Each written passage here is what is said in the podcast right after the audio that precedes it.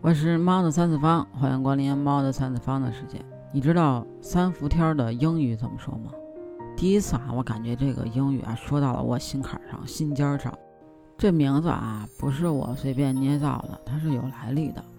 外国的天文学家发现啊，每年的周六的时候，天狼星呢总是跟太阳啊一起升一起落。天狼星呢又叫 The Dog Star。所以呢，三伏天呢又叫做天狼星日，也就是狗日子，Dog Days 啊。所以三伏天英语就是这个。不知道这词儿有没有说您心坎上啊？那如果啊，你的生活中有个朋友啊，天天的向你输送这种负面情绪，你要不要拉黑他啊？那你要是有这种负面情绪啊，你会怎么去？呃，发泄呢，排解呢，也欢迎你评论区跟我分享。其实啊，呃，我觉得这个的前提啊，应该是，呃，我朋友的这种情绪，呃，负面情绪，他会不会影响到我？那是不是我是那种就是容易受负面情绪影响的人呢？嗯，所以说啊，就是要划定合理的人际交往关系这个边界啊。恰恰是在于他说他的，但是我要分得清楚这件事情是不是我造成的啊？如果不是我造成的，而且我不能够去改变他，那其实大概率的我就也不会受到他情绪的困扰。一个非常好的切割方式啊，就是即便再亲密的朋友、伴侣，哪怕是你的父母啊，可能在这个问题当中，你画了这条边界感啊，你就有可能够做到。即使能够倾听，嗯，别人诉说这个情绪，但是你还可以自己自在的生活，因为它不会干扰到你的生活节奏。这个我觉得是特别好的。那非常，嗯，有效的一个方法，就是说，呃，如果当有一个人过来跟你吐苦水啊、吐槽呀，那你就只需要倾听就好了。因为倾听这件事情啊，尤其是在打电话的时候，基本上你只需要重复他的话语中最后几个字啊就行了。比如，嗯，对，没错，对对对，他这样真是太过分了，换我我也气死了。但是实际上，我们所有的负面情绪，焦虑啊、抑郁啊、暴躁呀、愤怒啊等等等等，这些你不喜欢的负面体验。它有一个呃罪魁祸首，只有我们能够掌握住、掌控住这个罪魁祸首，那这些负面情绪都会停下来。但是你知道有多少的疾病是跟你的情绪有关系吗？是跟你的坏情绪有关系吗？所以呢，我今天要说啊，呃，怎么能够清理或者说彻底的戒掉你的坏情绪呢？而且，人类有百分之九十以上的疾病都跟情绪有关。就长期的负面情绪，就有两百多种疾病是真正的诱因。当你生气的时候啊，悲伤的时候啊，恐惧啊，压力啊，那种委屈，就是这些负面情绪其实纠缠你的时候，首先攻击你的啊，它其实就是你身体的免疫力、免疫系统。那在这个强大的敌人面前啊，你什么养生啊、滋补啊、保健呀，咱们不说这个啊，就是怎么能戒掉这种坏情绪呢？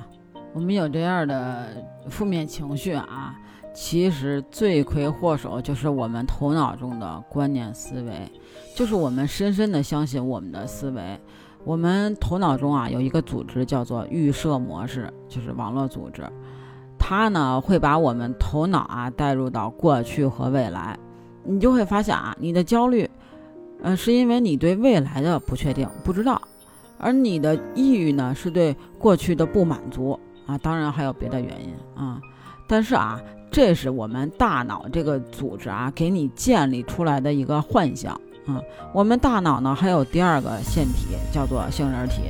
那我们每天呀都要接受几万条的信息，那么杏仁体呢就会优先过滤到一些负面的信息，这个时候就会让我们感觉到整个事情不好了，哎，这种负面情绪就会出来了，然后呢，我们就会在过去、未来和负面的这个矛盾中啊不断的循环，那你一陷入到这个负面情绪的循环当中啊，这个时候你就很难从你这个悲观的情绪中走出来。这也就是古人说的啊，世上没有事，只是庸人自扰之啊。什么叫庸人呀？就是不会正确使用头脑，而且呢，一直被头脑制造出来的幻象、矛盾冲突啊，始终干扰的人，就是庸人啊。那如果啊，你不能从这个根本上去解决这种思维的幻象，那么就一直会被这种情况深深的折磨。那如果我们想彻底的改变它啊，只要记住，你的想法是想法，而不是事实啊。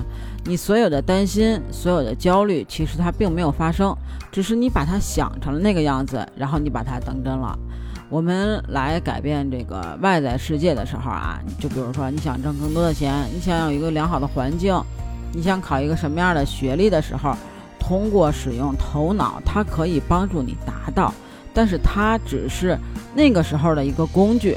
那如果我们只相信头脑，那我们就会成为头脑的奴隶。所以啊，当我们已经知道了我们头脑中的想法是想法而不是事实的时候，那就要做一件事情，很重要啊，就是不要认同你头脑中的任何想法啊，你就。呃，催眠自己，告诉自己那个就是个幻想，那都是假的啊！就比如说，你今天在管孩子的时候，他没听你话，这个时候你的头脑中就会蹦出一个想法，他不听我话，就像我老公不听我的话一样，嗯你就会觉得失去了掌控。一旦失去了掌控，你的世界就完了。所以呢，这个时候你就会拼命的向他大吼大叫，然后让他按照你的意识去完成，但。其实这只是你想法造成的幻象。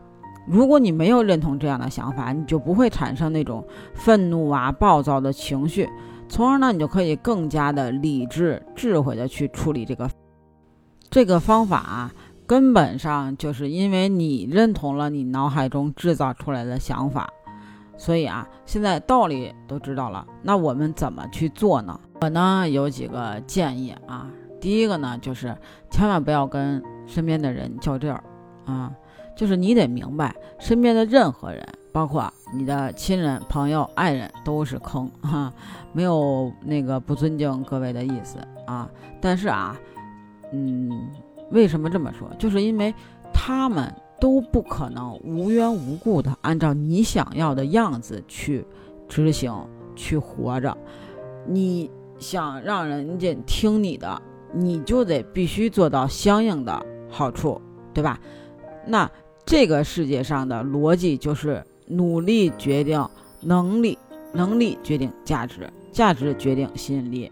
在自己的价值不够之前啊，还是不要，嗯，让任何人符合你的心意，收回对别人那种过高的要求，加大对自己的要求，向内需求，比如让自己什么升职啊。啊，让别人求你，你不就开心了吗？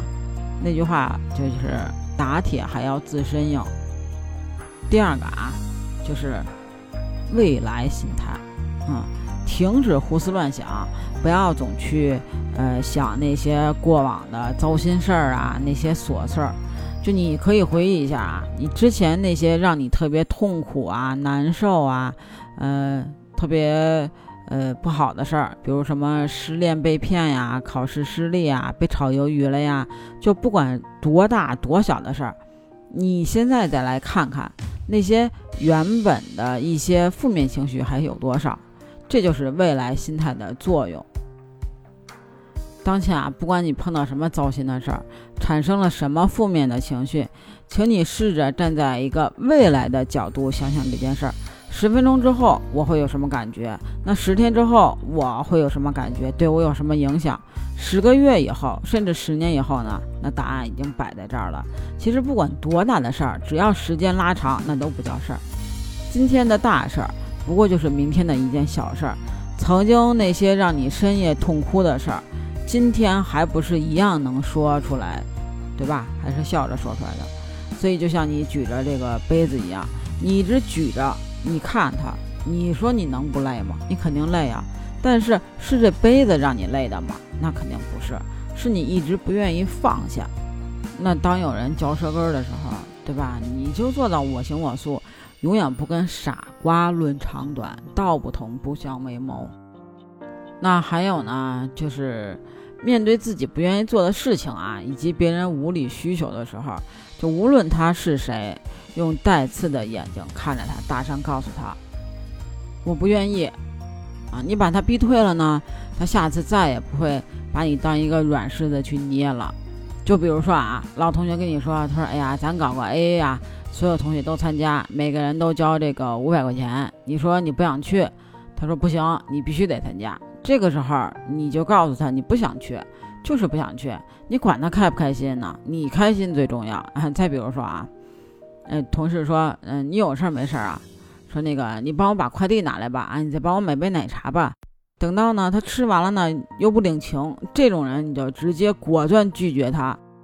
没空，现在在忙。做人呀，不要管别人开不开心，他开心你不开心，你也得明白啊。自己的人生是为自己而活的，不是为了取悦别人而活的。只有适当的自私，你才能收获更多的快乐。还有呢，就是以这个观察者的心态啊，就是跟刚才的这个未来心态啊恰恰相反。这次呢，只要直面的呃负面情绪，就关注一下啊当下此时此刻的这个感受，这个心态啊，其实是我。呃，跟朋友聊天的时候，嗯，想到的，很多时候啊，我们并不是呃被这个负面情绪所折磨，而是被害怕负面情绪这种感受所折磨。然后呢，就是一路被负面情绪穷追猛打。但你仔细琢磨琢磨啊，是不是这么回事儿？